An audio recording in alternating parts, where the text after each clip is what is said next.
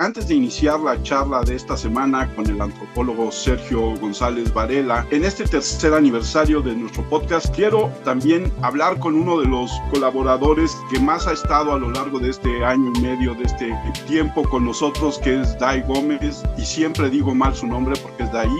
Dai, ¿cómo estás? Bien, bien, profe, la verdad es que muy, eh, muy feliz este, de que esto ya dure tres años. Bueno, no sé si feliz o triste porque solamente me hace ver que el tiempo pasa muy rápido y uno se hace viejo sin darse cuenta. Pero se hace viejo y lo bueno es que quedan ciertas acciones que vamos haciendo ahí, quedan grabadas en este caso, ¿no? Eso sí, eso creo que fue una de las cosas por las que acepté estar aquí, por las que me metí a estudiar comunicación, algo así, dije, no, como que tengo que tener un video en internet o algo así que haya estado en algún lado. Digo, también sabemos que una de las cosas que me provocó estudiar comunicación, donde usted da clases, es que me asqueara cómo funcionan los medios de comunicación. Dijera, tenemos que hacer otras cosas, entonces también por eso enos aquí.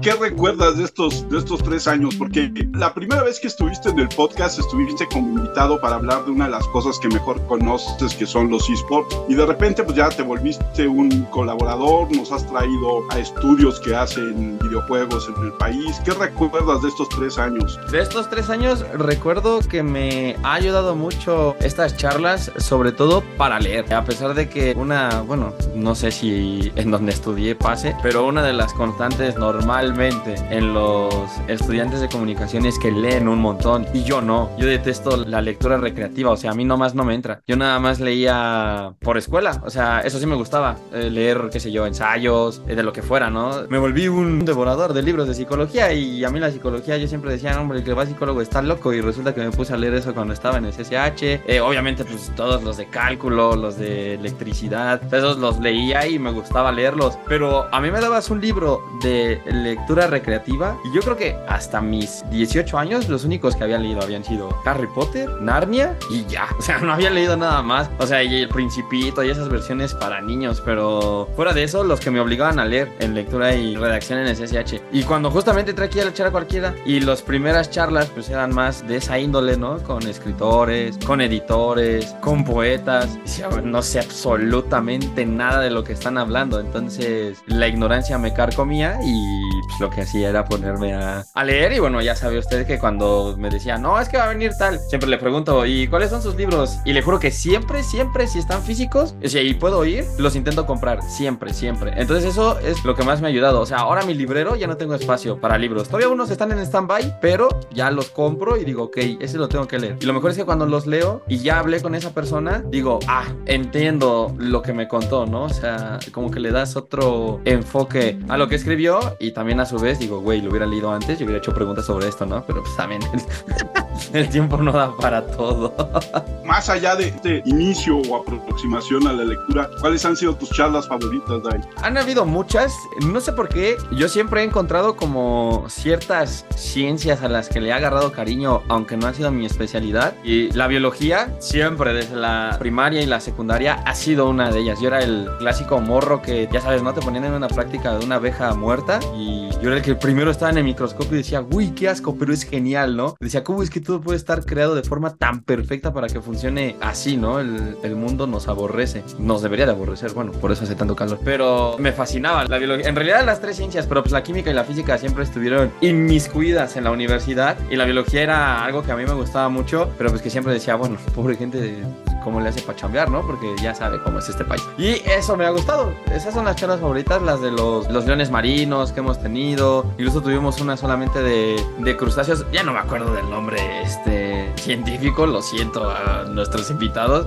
Pero recuerdo todo eso de los pepinos de mar y todo. Sobre todo el mar, que es una de las cosas que a mí más me genera curiosidad en el mundo. Por cierto, la película de Megalodón tiene una extraordinaria primera hora. Lo demás es basura. Pero el concepto de que hay una capa de gas a la mitad del océano, que es lo que conoce el humano, y esa capa de gas se puede romper y todavía hay una profundidad más, ¿no? Que supuestamente es la que te lleva a la siguiente capa es genial y que ahí todavía hay vida marina, dices, pues seguro, ¿no? ¿no? Bueno, yo me lo he de imaginar. Y entonces cuando tenemos estas charlas y nos dicen, no, si es que hay unos fósiles de miles de años y todo eso, son las que más me gustan. Definitivamente la de Creepypastas, esa me ha gustado mucho porque se fue también un poco hacia el lado de los videojuegos de Víctor, que también es fanático de los videojuegos y de videojuegos que me gustan. Entonces como que la charla fue tendiendo hacia otro lado. Las Creepypastas eh, son muy famosas en la cultura pop también por el mundo de los videojuegos. Esa también es una que disfruté mucho y las de los estudios de videojuegos también me ha gustado porque es mi trinchera, la verdad. Yo las que menos he disfrutado, por ejemplo, sé que no me preguntó eso, profe, pero las de poesía, ¡fua! Esas las sufro. O sea, no porque no me guste la poesía, pero me adolece. No sé leerla, creo, no sé apreciarla. Juro que lo he intentado. Es como, no sé, güey, creo que en mi cabeza no suena tan chido como suena en la cabeza de los poetas o de la gente que entiende los sonetos. A mí no, no me entra. Está bueno el mensaje, pero siento que me gustaría más si supiera leerla. Ay, muchas gracias por el acompañamiento a lo largo de estos tres años, por tus sugerencias y recomendaciones para las entrevistas. Muchas gracias por estar aquí con nosotros haciendo este podcast y espero que lleguemos dentro de un año hablando de muchos, muchos podcasts nuevos. Muchas gracias a todos, muchas gracias a Dai. Se me olvidó mencionar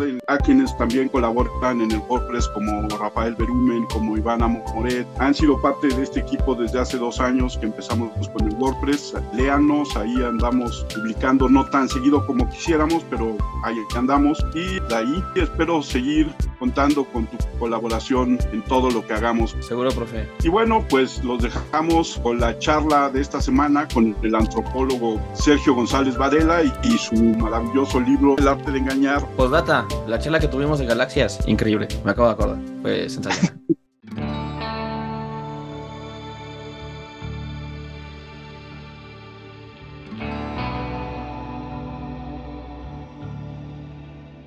Bienvenidos a una charla como cualquiera. Soy Armando Enríquez y en esta ocasión tengo el gusto de tener como invitado al doctor Sergio González Varela, antropólogo, autor del libro que vamos a platicar, pero además Sergio está en Varsovia. Sergio. ¿cómo estás? Muchas gracias por aceptar la invitación. ¿Qué tal, Armando? Este, buenas tardes allá en México, buenas noches aquí en Varsovia. Sí, este, un, un, placer estar aquí con ustedes, contigo. Sergio, cuéntanos, ¿cómo llegas a la antropología? ¿Por qué dedicarse a la antropología? Mm, claro, mire, este, mi camino ha sido de una forma bastante unilineal, vamos a ponerlo así. Este, yo siempre tuve interés desde la preparatoria por leer, por, diríamos, investigar. Los profesores querían que yo me fuera hacia historia, filosofía. Mi hermano es filósofo, por cierto, pero ya cuando hice mi propedéutico en la en la Escuela Nacional de Antropología e Historia, me decidí por lo que era la etnología, que es una de las ramas de, de, de, de las carreras que hay ahí. Y bueno, este, mi interés surge de leer los libros de Carlos Castaneda, este pseudoantropólogo, figura extraña, celebridad este, en la antropología y la literatura. En México tuvo un gran impacto. Y yo leí sus libros cuando era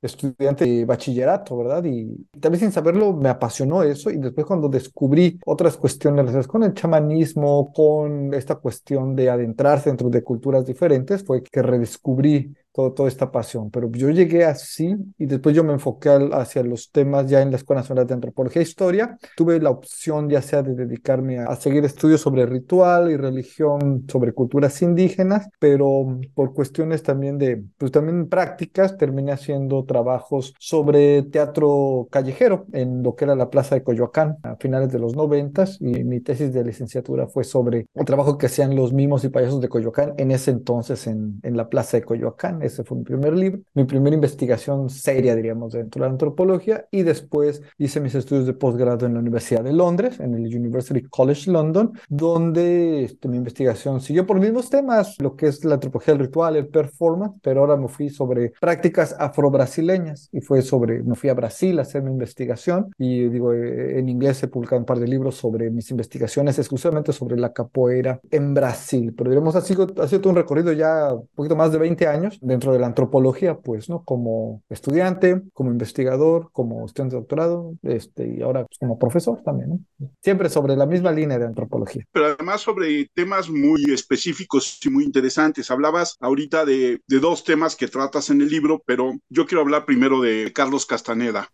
como parte de una generación que, como bien mencionas en tu libro, nos lo vendieron como el antropólogo y el fondo publicó los libros y siguen siendo siendo bestsellers en el fondo de cultura económica. Tu libro, que se llama El arte de engañar, habla sobre este engaño donde el antropólogo o es un antropólogo ficcionado o la ficción del antropólogo se vuelve literatura colegiada. Cuéntanos un poquito de tu acercamiento a la obra de Castaneda. Como ya te he comentado, mi entrenamiento a la obra de Castaneda viene del bachillerato, después lo leí más con calma todos sus libros durante mis estudios de antropología por diferentes razones y siempre me fascinó porque es una persona como deslegitimada dentro de la antropología como muy tradicional, vamos a ponerlo así, no nada más en México, sino en muchas partes del mundo, este, se ha, diríamos, se ha comprobado, se ha hecho estudios muy serios que pues la mayoría de sus datos no son tan fiables, se los inventó en la biblioteca en la Universidad de California, Los Ángeles, pero independientemente de si es ficción o es verdad, que realmente más cercano a la ficción, lo importante es que sí nos muestra algo bien interesante, que es lo que es escribir, ¿verdad? Este, otras maneras de escribir historias, vamos por así. Y los antropólogos, de alguna forma u otra, escribimos historias, historias, diríamos, relacionadas con nuestra experiencia en el trabajo de campo, con un adentramiento de largo plazo en otras culturas, donde aprendemos otros lenguajes, donde aprendemos otras prácticas, donde incluso muchas personas, muchos antropólogos se vuelven partícipes de otras religiones, de las cosas que ellos estudian, pues, ¿no? Yo incluido en mis temas sobre la capoeira, soy practicante de capoeira. Y interesante porque es en el ámbito quizá de la literatura donde más se le reconoce esa calidad literaria Carlos Castaneda, pues, y como tú lo mencionas bien, pues sí, sus libros, diríamos, él siempre se consideró un antropólogo, nunca, como dice José Agustín, nunca se quitó las credenciales de ser antropólogo, pese a lo que la gente dijera, y lo aceptemos o no, es quizá el, antropólogo que, o al que se considera él como antropólogo, que más libros ha vendido de antropología. Nadie ha vendido la cantidad de libros de, como los Castaneda, sobre todo sus primeros eh, cuatro libros, ¿no? Que como tú bien dices, publicó el Fondo de Cultura Económica y claro, alguien como Octavio Paz escribiendo tu prefacio tu primer libro al español ayuda muchísimo, ¿verdad?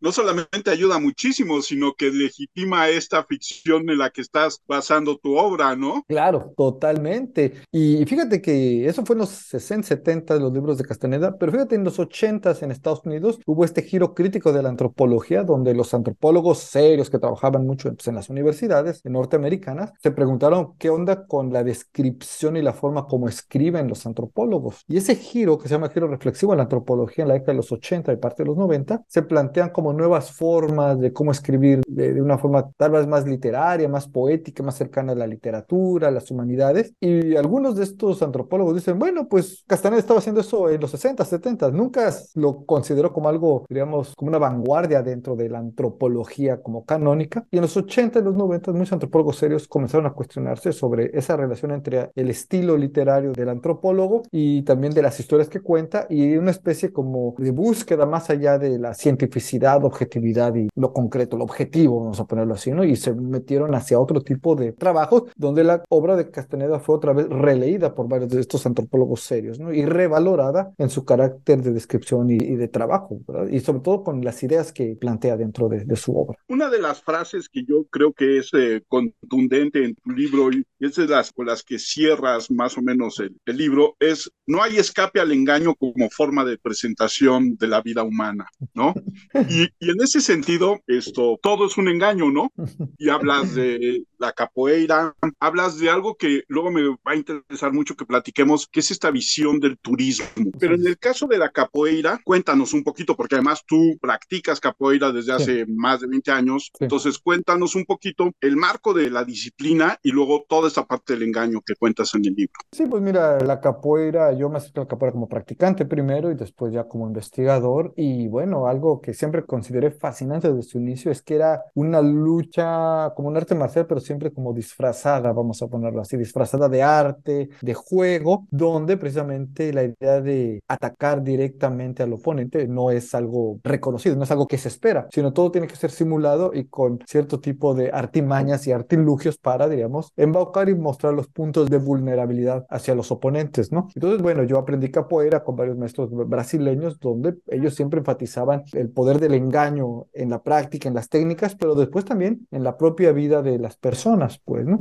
Y con el tiempo, conforme más fui conociendo más la capoeira y escribiendo y informándome más, pues me di cuenta de todo su trasfondo histórico que tiene esta noción del engaño en las prácticas. Y en algún momento, fíjate, como tú bien lo mencionas, pensé, bueno, es posible pensar esta especie de lógica de, de engaño que he aprendido yo en la capoeira y que he visto cotidianamente los rituales en otras partes, en otros ámbitos de la vida cultural. Me hice esa pregunta y fue de ahí que surgió, diríamos, mi interés por explorar el tema del engaño hacia otras prácticas, pues, ¿no? Y, pero todo surgió precisamente de mi involucramiento con la capoeira. Y eso resulta interesante porque, bueno, tú, por ejemplo, ahorita que hablábamos de Castaneda, tú agarras el tema de Castaneda y de la forma de escribir, digamos, mucho más atractiva al lector del supuesto estudio antropológico. ¿Y qué hay de casos rituales como otros que conocemos, como esta María Sabina o otros chamanes y la difusión de su obra? Sí, este, vamos a ver que el estudio sobre la obra de Castaneda inaugura todo un interés muy importante sobre el chamanismo, sobre el uso de psicotrópicos en culturas tradicionales, que ellos los llaman enteógenos o plantas medicinales, vamos a ponerlo así. Y bueno, este, en realidad la obra de Castaneda ayudó a que muchos antropólogos serios dijeran, bueno, ok,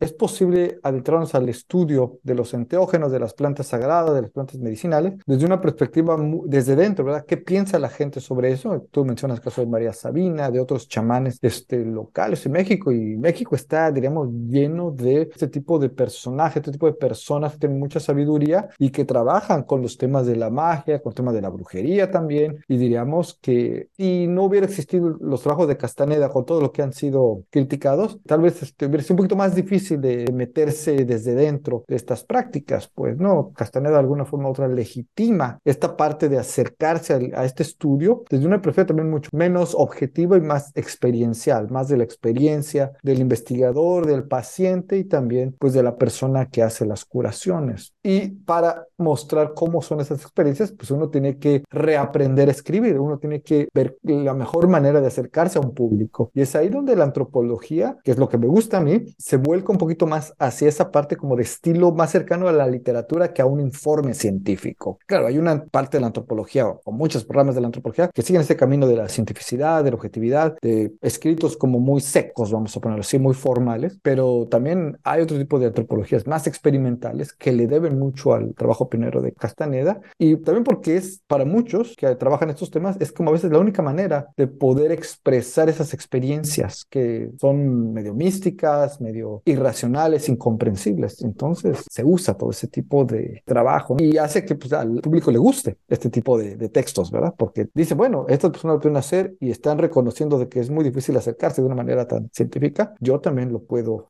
pues experimentar, pues fue también un acercamiento a otro tipo de conocimientos. ¿no? Así es, y en ese sentido, en ese nuevo o en esa forma diferente de acercarse a conocimiento o experiencias, a mí me llama mucho la atención y me gusta mucho tu planteamiento sobre el turismo, el front, el back. Entonces, si nos explicas un poquito. precisamente de mis trabajos sobre la capoeira y su parte pública eh, en Brasil y en otras partes del mundo es que me adentré a la parte de lo que se llama el antropología del turismo, la cuestión de la escenificación, ya sea de la autenticidad o de la experiencia del turismo, que en este caso es también pues, una especie como de experiencia del engaño y de la simulación, muchas veces de lo que el turista quiere ver. Hay una expectativa del turista, hay diríamos totalmente un performance, un show que se le muestra al turista esta parte del front stage, lo que se escenifica, y después el backstage, que es todo el trabajo de preparación previo, tras bambalinas, para el efecto de autenticidad que luego se muestra. Pero pues lo que argumento es que mucho de esto pues, es totalmente creado para una audiencia del turismo y que no necesariamente representa un contexto cultural propio, local, tradicional, vamos a decir, es como un juego de simulación para presentarse a sus turistas, pero que no es nada más una pura representación, porque después también esta exposición para mostrar algo hacia una audiencia dirigida hacia los turistas también hace que los propios practicantes reflexionen e innoven y adecúen nuevos temas, nuevos elementos a sus propias tradiciones. A través del turismo también ellos reflexionan e innovan, van innovando y van viendo qué cae, qué entran. Y entonces por eso es que en algún momento menciono que el tema de la autenticidad muchas veces viene sobrando, ¿verdad? Porque hay todo este proceso de trabajo, de performance, donde ya no es una pregunta tan relevante si es auténtico o no ver a los voladores de Papantla fuera del Museo de Antropología de México. No es una pregunta relevante, lo importante es ver cómo es el show, cómo se hace y diríamos también cómo se ejecuta todo tras bambalinas, después cómo se escenifica, más estas partes sociales y que también es mostrar, pues, ¿no? Y el turismo muchas veces se ha tratado de, durante el turismo inicialmente se trataba como de deslegitimar, decir, ah, esto no es relevante, esto no es auténtico, ¿para qué estudiarlo?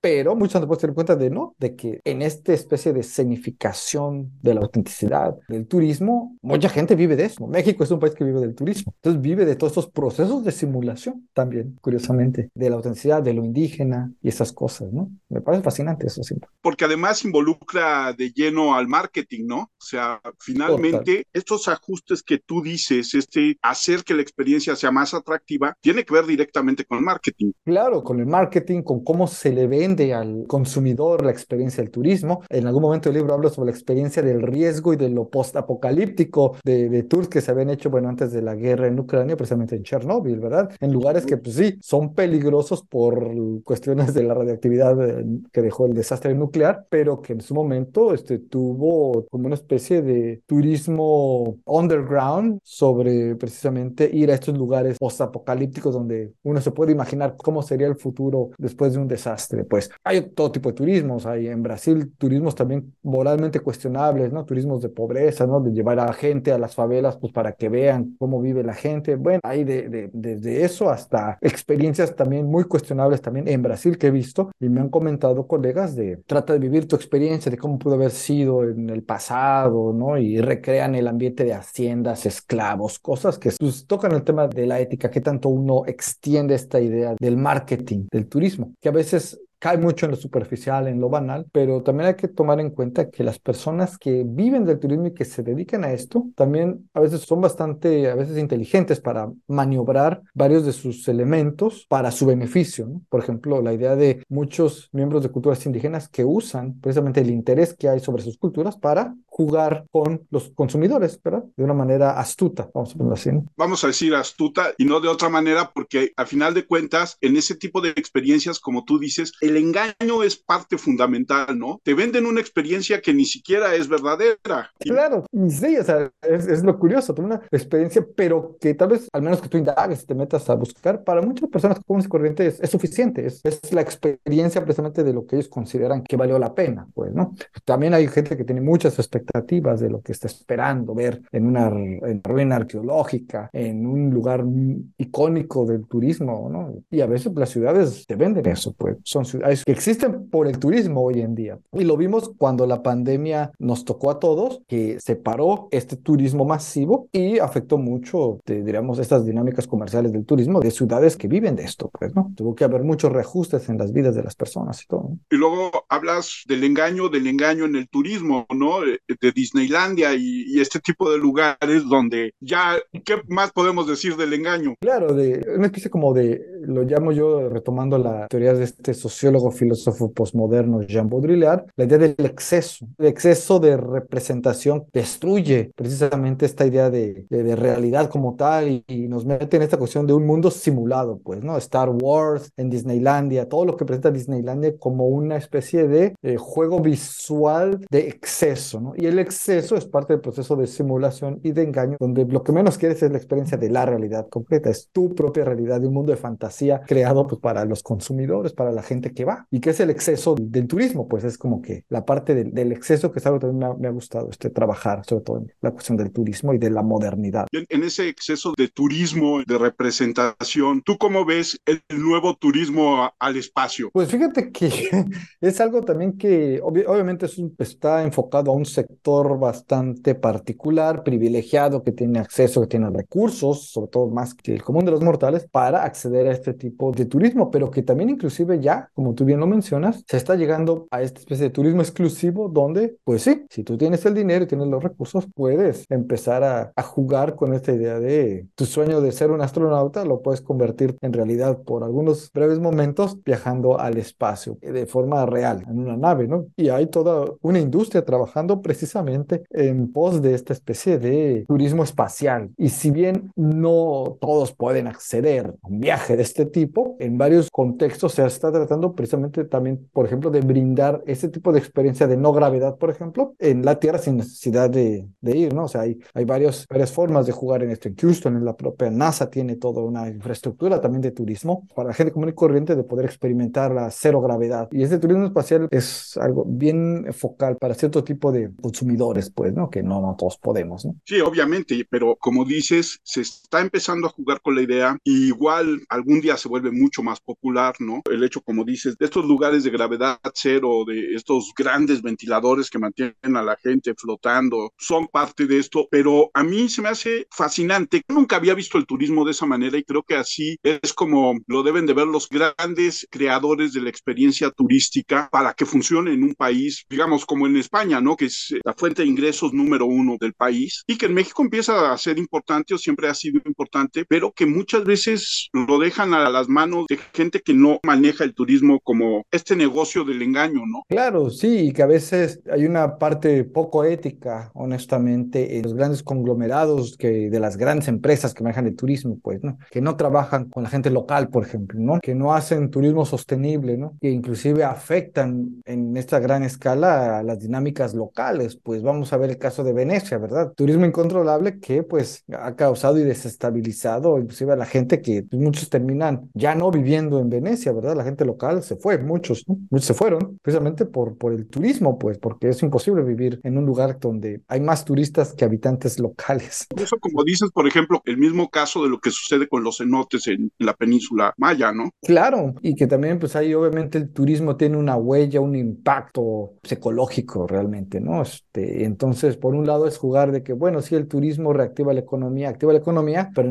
por el otro lado, el exceso de turismo destruye un nicho ecológico, ¿no? la selva, fuentes arqueológicas, este, manantiales, eh, cenotes, ¿no? Por lo propio de, de, lo masivo del turismo. Entonces, tiene, hay una delgada línea donde se tiene que jugar, donde, bueno, ok, ¿cómo hacer un turismo sostenible? Vamos a ponerlo así, que no afecte tanto al medio ambiente, pero que al mismo tiempo beneficie, pero beneficie sobre todo a las personas locales, ¿no? El problema es que el turismo también es una gran empresa en, en México. Hay muchos intereses, diríamos, involucrados. Claro, yo me enfoco especialmente sobre la experiencia del turista, la experiencia del turismo, pero también hay todos estos elementos que forman parte del contexto de la antropología del turismo, más estructurales de contexto. Esto me lleva a otra de las partes de tu libro que es muy interesante, esta parte de lo social también como un engaño, ¿no? Claro, que son últimos dos capítulos, un poquito capítulos como de reflexión y uno tiene que ver con precisamente la idea de lo social y cómo se nos ha vendido mucho la idea de lo social dentro de las ciencias sociales, de la antropología sobre todo, donde en ocasiones eso es muy común que cualquier explicación de cualquier cosa a nivel humano se dice, no, pues este, es la sociedad la responsable de esto, es lo social, pero cuando lo pensamos, el concepto de lo social de la sociedad es muy vago, es, no es tangible, es muy abstracto y muchas veces sirve como un discurso del lenguaje que en realidad no explica mucho dónde está esta sociedad, dónde está. Realmente estamos hablando de algo tangible y precisamente lo que yo trato de hacer es llegar a lo social, más que nada no empezar con lo social, sino llegar al final, después de todo un trabajo de investigación concreto, etnográfico, a una especie de descripción de algo que podría ser lo social como formado a través de diferentes elementos y diferentes asociaciones, vamos a ponerlo así. El problema es que una antropología o sociología muy clásica parte al revés, dice la sociedad es esto y después vamos a ver cómo afecta a los grupos, a los colectivos. Y aquí la idea es al revés, no sabemos qué es eso de lo social y al contrario, ese es el fin. Tenemos que empezar por ver cómo se da en el terreno las relaciones entre las personas, entre los pequeños grupos y después quizá podemos decir que eso es lo social. El problema de todo esto es que precisamente la idea de lo social se convierte como una especie de simulación, de una explicación que no explica mucho, vamos a ponerlo así, ¿no? Es un proceso, yo lo llamo también de la simulación de, de lo social, de lo real, porque como también vivimos en un mundo de imágenes bombardeados por publicidad por todos lados, por imágenes en el Internet, en las redes sociales, pues estos son ahora sí que nuestros filtros de lo que vemos muchas veces, pues, ¿no? Y afecta la manera en que entendemos y vemos todo, ¿no? Pero eso también se da a través de las relaciones que tenemos con la gente. En las relaciones que tenemos con la gente, pero me quedé eh, pensando después de leer esos capítulos, que lo social no solamente funciona como algo publicitario, sino como es la parte más importante del mayor engaño de todos, que finalmente es el ambiente político, ¿no? Claro, claro, porque precisamente el mejor engaño que tenemos es la noción de política, ¿verdad? De la política como un hacer y como un performance. Y ahí se liga directamente con la idea de lo social, pues, ¿no? Y que muchas veces ha sido también una explicación, ¿no? De muchas cuestiones de los grupos, ¿no? ¿Cómo se explica la religión? No, pues por medio de luchas de poder, cuestiones políticas, pues, ¿no? Y no se ven a los fenómenos en sí mismos como tales, ¿no? Discuto un poquito sobre eso. Pero en realidad, la política como performance, vamos a ver qué nos ofrece cualquier político para convencernos. Pues un performance, ¿no? una escenificación que al final es otra simulación de lo social, de lo real, del poder, que para poder ser convincente se tiene que mostrar, ya sea hablando por horas, ya sea yendo a, actos públicos, pero es siempre esta parte práctica, la manera en cómo se escenifica el poder, pues, ¿no? Y vemos que pues, gobernantes en todas partes del mundo, la política se convierte en un performance, ¿no? Un performance estético, un performance hasta literario, ¿no? De cómo se construye todo un discurso. Entonces, también en ese performance es que también la política es el gran proceso de simulación, ¿verdad? De lo real y de, de, la vida. Sí, ¿no? Es la gran mentira en la que todos estamos imbuidos en algún momento, ya sea desde que lees el periódico, desde que estás eh, con las noticias, desde que te vuelves crítico de un lado, pero no ves en todo lo que pasa del otro. Es la mejor de todas las simulaciones, ¿no? Claro, y potencializado ahora por el exceso de información y desinformación en las redes sociales. Ya lo decía Baudrillard, el exceso de información crea estas especies de como, como se llaman, ¿no? burbujas donde uno pues vive ahí muy tranquilo y no puede ver más allá del mundo en que uno está sumergido. Hablabas de algo que se vuelve interesante y que es importante. Estas burbujas de las que habla Baudrillard tienen que ver mucho también en cómo está funcionando hoy la sociedad gracias al Internet, ¿no? Sí, totalmente. Y el Es- Internet se vuelve, junto con la política, otro de los grandes simulaciones de nuestros días, ¿no? Claro, este, fíjate, cuando Baudrillard escribió todo esto sobre el simulacro, sobre la hiperrealidad, bueno, todavía el Internet no existía como tal, es en los 70s, 90s, pero él más o menos en los 90s vaticina de que no, pues él, estaba muy enfocado en la televisión, pero dice, bueno, si hay otro medio donde va a haber un exceso de imágenes, donde se nuble la idea de lo real, pues vamos a estar, vivir en una especie de simulación total y que lo hemos visto ahora con la cuestión precisamente de el impacto que han tenido el Internet y sus derivados hoy en día. Digo, termino el libro hablando sobre esas cuestiones de esos procesos, pero ya no me metí en un tema que muy, muy actual, la inteligencia artificial, lo que son videos que uno puede crear de nada, donde texto también puede generar imágenes de todo tipo y que a veces ya uno no sabe bien cómo distinguir una foto auténtica de una foto pues creada por un algoritmo de computadora, pues, ¿no? Pero es a eso que quería llegar de, gran proceso de simulación actual, tiene que ver con cómo nos afecta nuestra percepción de lo que vemos, de lo que hacemos, el estar bombardeados todo el tiempo, a todas horas, por esta especie de mundo virtual del Internet y que después afecta la manera en cómo nos conducimos en nuestro día a día, vamos a ponerlo así. Y lo vimos durante la pandemia, porque en la pandemia estuvimos dependientes de las tecnologías electrónicas pues, para mantener vínculos, para continuar trabajando, para conectar con otros seres humanos. Y hemos visto que pues sigue con nosotros y afecta la manera como nos conducimos, pues, ¿no? Inclusive la idea del dinero como algo tangible y algo que está ahí después de la pandemia. La semana pasada estaba en Londres, te llevaba algunas libras y esas libras me las regresé a Varsovia porque no las pude gastar. En muchos lugares ya no aceptan efectivo. Todo es tarjeta, todo es transacciones electrónicas o a través del internet. Pides el menú, lo pagas y entras. Eh, Ya estaba, pero ahora en muchos lugares te dicen no se aceptan efectivos. En efectivo, ni en los museos te decían los que pagas galerías, te dicen no aceptamos efectivo, pura tarjeta de crédito, ¿no? Entonces ya es, entonces la tangibilidad del dinero queda hasta sobrando porque simplemente, más bien, si no tienes una tarjeta de crédito o algo así, quién sabe cómo se puede sobrevivir. No existes. No existe, es claro, es eh, la digitalización del, del dinero y que pues, uno termina gastando barbaridades por esa especie de que nada más pasas la tarjeta, pa, pa, pa, y cuando ves, ¿cómo le haces, no? Pero sí, son estos procesos de la afectación de los pagos electrónicos, de precisamente de la vida que tenemos, como tú dices, dentro de estas burbujas de ideas afines, de que estamos poco expuestos a otro tipo de ideas y que genera hasta cierto punto ciertos radicalismos en las formas de ver y polariza la sociedad, polariza los grupos, no hay puentes de conversación, pues ahora sí, porque pues, cada grupo vive en su mundo, ¿verdad? Y en sus propios procesos, y aunque podemos estar viendo la misma realidad, vemos diferentes cosas, pues, ¿no?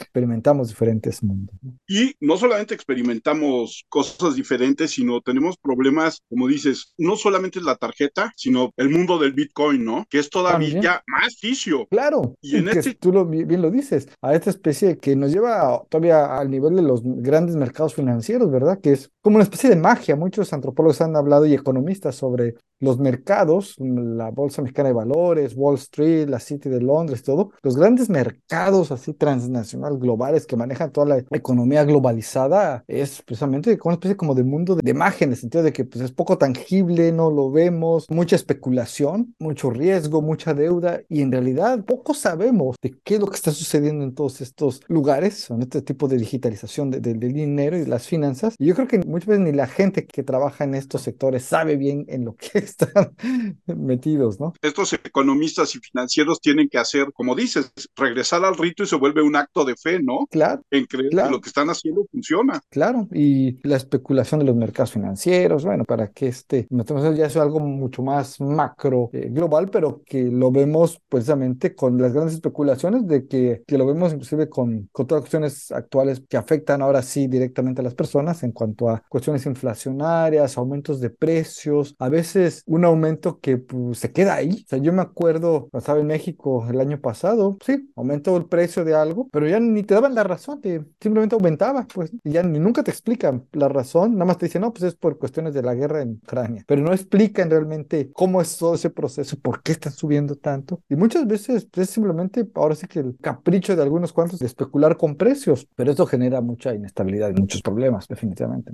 Pero a final de cuentas regresa a lo que es el centro neurálgico del libro. Es todo un engaño, ¿no? Todo vivimos un engaño. Claro, el engaño. Sí, yo lo un poco sobre las cuestiones de las economías de prestigio. Muchas personas en este mundo vivimos de las economías de prestigio, de cómo creamos un estatus de cierta clase social, de cierto poder adquisitivo, pero que en realidad es saturación de tarjetas de créditos, deudas interminables. Pues mucha gente vive al día con tal de tener su teléfono nuevo de gama alta o un gran carro, pero en realidad no es que tenga mucho dinero, tiene grandes deudas, pero estas cuestiones de las economías de prestigio y de estatus que crean estas cuestiones de simulación. Yo menciono un poquito sobre la, simulación de lo social, muchas veces tiene que ver con eso, la creación de muchas economías de prestigio, de que uno gasta en ropa, en moda, para escenificar esta especie de algo que tal vez uno no tiene, pues no dinero, ¿no? Donde también al mismo tiempo la gente que tiene mucho dinero lo escenifica de otra manera, vestirse sencillo, no llamar la atención, pues para que no lo secuestren, para que no les pase nada, ¿verdad? También es ese un propio proceso de simulación, ¿no? No, y ahora que lo dices, yo me acuerdo, eh, alguna vez estaba leyendo un libro donde hablaba cómo a los seres humanos nos encantan las historias, todo está basado en historias. Y entonces, complementando con lo que tú escribes en el arte de engañar, nos encantan las historias y a partir de ello la historia de la humanidad desde el primer homínido es una simulación, ¿no? Claro, es que la simulación de una especie de progreso siempre unilineal, ¿verdad? De, de un inicio a un fin, donde hay una especie como de ramificaciones, pero siempre con una especie de idea de progreso y que está muy dentro de los movimientos políticos, obviamente, nacionales, ¿no? De, de creación de la nación. Bueno, con otro colega, José Luis Pérez Flores, en algún momento nosotros en otra publicación hablábamos sobre la fundación del mito de Hércules como una especie de mito fundacional de la historia de la civilización, por ejemplo, occidental, ¿no? Y cada cultura, cada lugar crea esta especie de, de historias fundacionales de origen, e inclusive también dentro del ámbito científico están todas estas historias, la historia de la humanidad, de evolución, hasta nuestros días, idea de progreso y que también ha sido cuestionada, obviamente, en muchos sectores filosóficos, dentro de la filosofía de la ciencia, e inclusive por los propios avances actuales en la biología, pues, ¿no? Biólogos, biólogos un poquito menos ortodoxos, donde también precisamente hablan sobre las cuestiones, ¿no? Entonces, muchas veces todas estas historias, muchas veces son mitos fundacionales, sobre todo que las culturas, las naciones, pues hacen para justificar su estar en el presente y hacia dónde va, ¿no? Tú hablas, por ejemplo, te centras tu primer capítulo en la capoeira, pero el deporte en sí también es este gran performance, ¿no? Claro, este, lo que digo sobre la capoeira se puede extender al tema también del deporte, lo que es el tema de cada deporte, ya sea nacional, todo tiene esta base como una especie de historia, de tragedia, ya no se diga, por ejemplo, el fútbol, ¿verdad? Este, en México y muchos otros países que pues de eso nutrimos, ¿no? Y que precisamente la mejor simulación que tenemos es siempre la expectativa que nos venden de que cada mundial México finalmente va a trascender, pero nos topamos con que eso no es verdad, o sea, es, parte de, de, una forma inclusive de atraer interés y todo, y que, bueno, sí, tal vez los jugadores y mucha afición sí cree que va a suceder esto, pero es muy difícil, ¿no? Entonces, se vuelve parte de esta especie de ritual cada cuatro años de esperanza, que a veces nos venden la idea de, de ahora sí, de la simulación y todo, ¿no? Pero genera este discurso como de unidad entre la gente de un país, de una región, ¿no?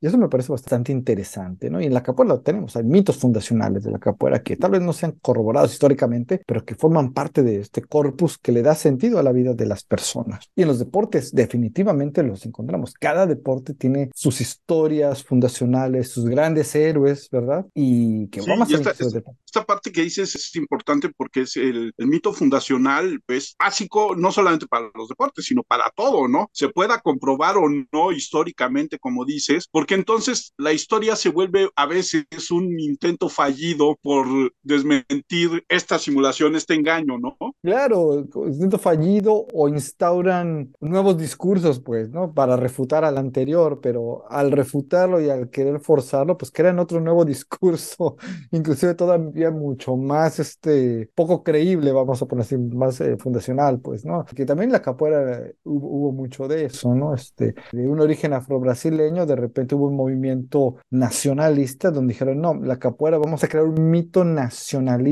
de fundación marcial y, y de, de, competencia. Y entonces se crearon toda una serie de discursos, ya no rescatando lo afro-brasileño, sino lo nacional, el espíritu nacional del valor de ser brasileño en la de los 30, los 40, como una especie de educación física, ¿no? ligada al deporte, pues, ¿no? Pero que pues, en realidad tampoco no tenía mucha corroboración histórica, pues, ¿no? Fue un discurso creado en el momento para hacerlo menos ligado a lo afro-brasileño. ¿Y qué es lo que sigue en tus investigaciones y escritos, Sergio? Pues fíjate que acabo de comenzar un, un, proyecto un poquito diferente sobre la capoeira, ya no sobre la capoeira, bueno, sigo haciendo mis investigaciones sobre capoeira porque ahora estoy muy metido sobre los diferentes significados y reformulaciones que tiene el concepto de tradición, de una tradición afro-brasileña que viaja por todo el mundo, los líderes viajan por todo el mundo y cómo en muchos lugares la gente que practica capoeira en muchas partes del mundo, incluido México, han empezado a cuestionar la figura de autoridad de un maestro que siempre se presenta como masculino, como un hombre que tiene mucho poder,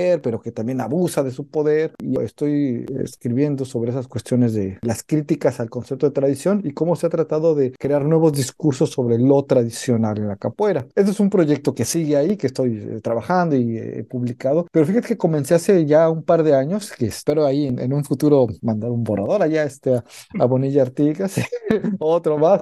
Fíjate que empecé desde hace algunos años un trabajo sobre un fenómeno que no nada más en México existe, pero en muchas partes del mundo, que es la proliferación de, de personas que se dedican al arte de tatuar, ¿no? tatuadores profesionales. Fíjate que desde hace unos 10 años para acá, por lo menos en México y en otros lugares que conozco, hubo un crecimiento exponencial de artistas que se dedican a tatuar y que de repente se convirtieron profesionales y que generó una especie de demanda increíble sobre estudios, toda una economía que se creó alrededor del fenómeno del tatuaje, muchísimas personas tatuadas, una aceptación social también sobre el tatuaje, una forma de expresar la identidad. Y lo que estoy haciendo actualmente, estoy tratando de, bueno, armé un proyecto, lo sigo trabajando este, ahora aquí en, en Varsovia, precisamente del primero, como lo hice en la capoeira, que cómo uno se convierte en un maestro capoeirista. Aquí lo que estoy haciendo es cómo uno aprende a convertirse en un experto artista tatuador, cómo se relaciona con toda una serie de técnicas, pero también con todo un gremio, con mucha competencia, con muchas facciones, muchas luchas de poder, pero que es un contexto eminentemente creativo también, pues, ¿no? Entonces me enfoco mucho ahorita a, estoy escribiendo algo sobre eso, sobre los artistas, historias de vida, cómo una serie de tatuadores empezaron a practicar esto y después también una parte sobre los clientes, sobre las personas que se tatúan, todo el proceso y todo lo que involucra, ¿no? Las grandes convenciones de tatuajes que son una cosa inmensa, no sé si alguna vez ha sido una convención de tatuajes, pero son fenómenos masivos, o sea, en, ahora en México una convención de tatuajes van miles de personas y es muestra de un fenómeno cultural que ha ido creciendo y que como consecuencia de este propio proceso, regresamos al tema de la simulación, como en muchas áreas, también encontramos muchos tatuadores que no son muy profesionales, ¿no? o sea, que diríamos son bastante formados inmediatamente, pero no tienen las calificaciones, las cualidades y que prácticamente engañan mucho a,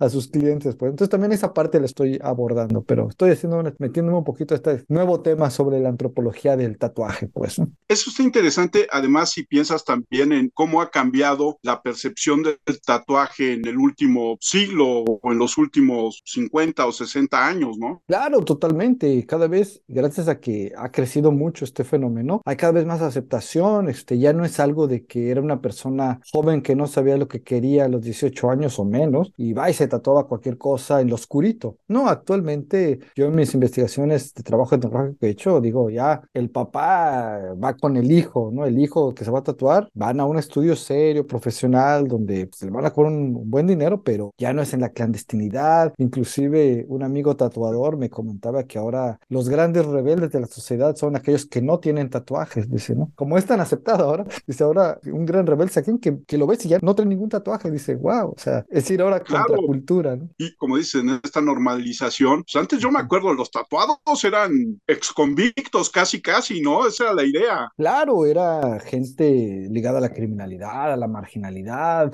eran estereotipados como gente que pues, no había que acercárseles, de que era peligroso. Todavía, diremos, en muchos sectores sí hay una referencia muy clara entre cierto tipo de tatuajes, cierto tipo de forma de tatuajes, ciertos lugares donde uno se tatúa, con estas referencias a la criminalidad, obviamente, o a otro tipo de, de sectores, ¿no? Pero también se ha popularizado tanto porque es parte de la identidad de muchas personas, como la ropa, vamos a ponerlo así. Nada más que se queda ahí por mucho tiempo o te lo puedes tapar, ¿no? Pero también mucha gente se tatúa, se los borra, se cambia cosas. Entonces también es algo totalmente permanente. Y actualmente hay muchos también que se los quitan por cuestiones religiosas, por ejemplo. Sí, entonces todo el mundo. Suena bien interesante. Es un trabajo de ir a meterse, como tú dices, a los estudios, a las convenciones, platicar con los tatuados y con los tatuadores. Claro, y con toda la experiencia que tengo de, de antropología en otros sectores y también con varios amigos que decidieron ser tatuadores, pues también tengo acceso mucho a ellos, a varios contextos y a pues, y personas tatuadas hay en todos lados, ¿no? Entonces, diríamos, es un campo que estoy explorando, no hay muchísimo que se haya escrito sobre eso. En Estados Unidos sí hay muchos historiadores, historiadores del arte que, que han escrito sobre tatuajes, pero antropólogos no son tantos, no somos tantos, entonces yo estoy también explorando este,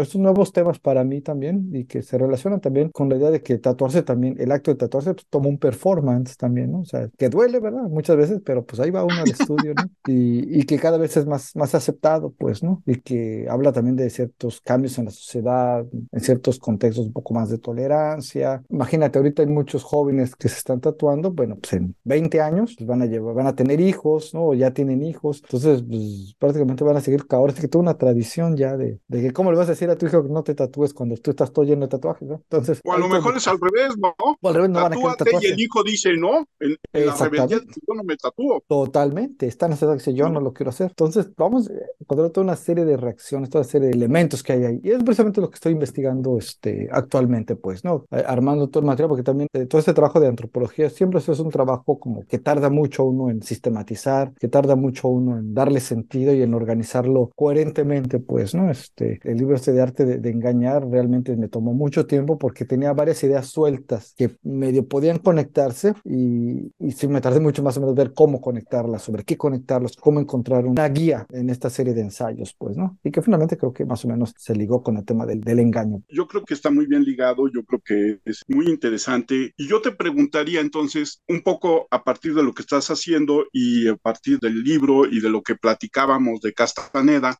¿cuál es el papel del antropólogo el día de hoy y cómo hacer que sus investigaciones, sus estudios lleguen al público? Pero vamos a con la segunda pregunta que tú haces, que como un discurso ¿sabes? que puede ser muy especializado, muy abstracto, muy denso de la antropología, ¿cómo hacerlo más accesible para un público general? Yo siempre he pensado que sí es posible y que los antropólogos debemos de tener esa capacidad de poder llegar a un público más general escribiendo de una manera más accesible, contando historias, que es precisamente lo que la gente le gusta, ¿no? Y ahí de una forma u otra, mucho de la inspiración viene de gente como Carlos Castaneda, que sabía muy bien cómo escribir, ¿no? O sea, increíble, sus historias son increíbles. Entonces uno se inspira de este tipo de, de trabajos, cómo hacerlo público, ¿no? Y sí, tenemos mucho trabajo por hacer para hacer nuestro tipo de conocimiento que tenemos, que llevamos laborando por muchos años, de una forma accesible para un público general y no tan especializado dentro de la antropología, dentro del gremio. Y en esta responsabilidad de, la, de, que los antropólogos tenemos, los antropólogos normalmente pues trabajamos con grupos ya sea pequeños, con sectores incluso muchas veces marginalizados de lo general de la sociedad, por ejemplo la capoeira, pues son gente, la mayoría de ellos afro-brasileños en Bahía que pues, han sido discriminados históricamente, ¿no? Entonces Entonces, muchos de los antropólogos que trabajan en México con culturas indígenas, pues son con sectores, diríamos, este, muchas veces con carencias que han sido discriminados históricamente. Entonces, los antropólogos normalmente, no todo el tiempo, pero a mayoría de veces trabajamos con grupos minoritarios y entonces, de alguna forma u otra, trabajamos para que las voces de las personas que muchas veces no tienen voz puedan ser oídas, puedan ser escuchadas, pues, ¿no? Entonces, el papel del antropólogo es cómo llegar a un público mayor, cierto tipo de conocimiento sobre grupos que muchas veces se han silenciado, pues, ¿no? que no se han contado sus historias y que el antropólogo en esos estudios micro que hacemos ayudamos a que esas historias salgan a la luz y sean oídas, sean registradas en papel. Entonces ese es el papel mucho, ¿no? De cómo darle voz a los que muchas veces no tienen voz. Y los que ya tienen voz, y los antropólogos también trabajamos con ellos, cómo amplificar esas voces, pero también para construir puentes. Siempre la antropología es construir puentes de tolerancia, de entendimiento entre los diferentes grupos que forman parte de la diversidad cultural. Cómo poder entendernos mejor. Y el antropólogo ahí en medio, un antropólogo que murió hace poco, Bruno Latour, él decía que, el antropólogo, su papel ahora era como una especie de diplomático, intercediendo como entre grupos, entre políticos, entre autoridades y entre gente local con la que ha elaborado. El antropólogo en medio como un negociador, como una especie de diplomático para llegar a una especie de acuerdo entre autoridades, entre grupos, entre diferentes sectores, pues, ¿no? Sergio, ¿dónde consigue la gente tu libro El arte de engañar?